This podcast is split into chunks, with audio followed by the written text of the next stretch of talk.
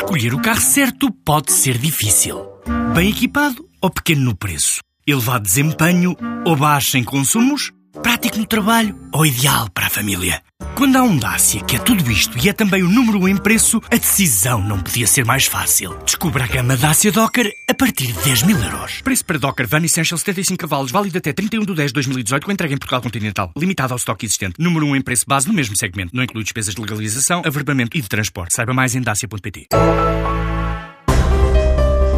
Há um departamento do governo britânico que ajuda empresas portuguesas a expandirem-se para o Reino Unido e britânicas a virem para Portugal. Chama-se Department of International Trade e só nos últimos dois anos apoiou 39 projetos de investimento que resultaram no estabelecimento de empresas portuguesas no Reino Unido ou na expansão das suas operações naquele mercado. De grosso modo, equivale a um plano de investimento global de cerca de 166,5 milhões de euros. Igualmente, que corresponde à criação de aproximadamente 740 novos postos de trabalho. João Sebastião é o diretor para Portugal do Department for International Trade, que também ajuda empresas britânicas a instalarem-se no nosso país. Nos últimos dois anos, nós uh, apoiamos um grupo de empresas que, num total, prefaz um volume de negócios estimados em cerca de 367 milhões de libras em transações comerciais, quer de produtos, quer de serviços. E na edição deste ano dos prémios deste departamento britânico foram distinguidas 27 empresas, 15 portuguesas e 12 britânicas. Uma relação entre Portugal e o Reino Unido que o empresário e ex-secretário de Estado da Indústria, João Vasconcelos, considera que deve ser cultivada e aprofundada. O Reino Unido é nosso parceiro comercial há muitos séculos eh, e sempre tivemos uma relação próxima, não só comercial, mas também política e diplomática.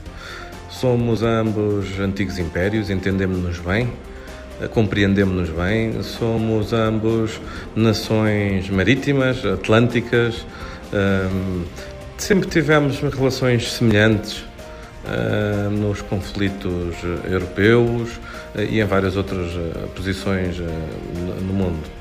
Nesta altura de empresas tecnológicas, nesta altura de empresas inovadoras, de base científica, a relação com o Reino Unido uh, também acontece de maneira muito próxima. Uh, nós é o principal mercado uh, de, para as nossas empresas tecnológicas, é a principal deslocali primeira deslocalização, o primeiro escritório fora de Portugal normalmente é no Reino Unido, os primeiros investidores fora de Portugal é no Reino Unido, Londres especificamente. Isso acontece com a Farfetch, mas também acontece com muitas outras empresas, de startups, médias a grandes. É, e acontece por várias razões. Por esta relação histórica, mas também pelo por estarmos no mesmo fuso horário, eh, facilita muito ter uma equipe técnica aqui e uma equipe de gestão ou de engenharia também no Reino Unido, trabalham bem no mesmo fuso horário. Facilita também pela nossa capacidade eh, de falar eh, línguas, de falar inglês, muito melhor do que os nossos vizinhos espanhóis, ou franceses, ou italianos, eh, mas facilita-nos também, graças ao turismo, às dezenas e dezenas de ligações low cost que temos dos vários aeroportos de todo o país para o Reino Unido.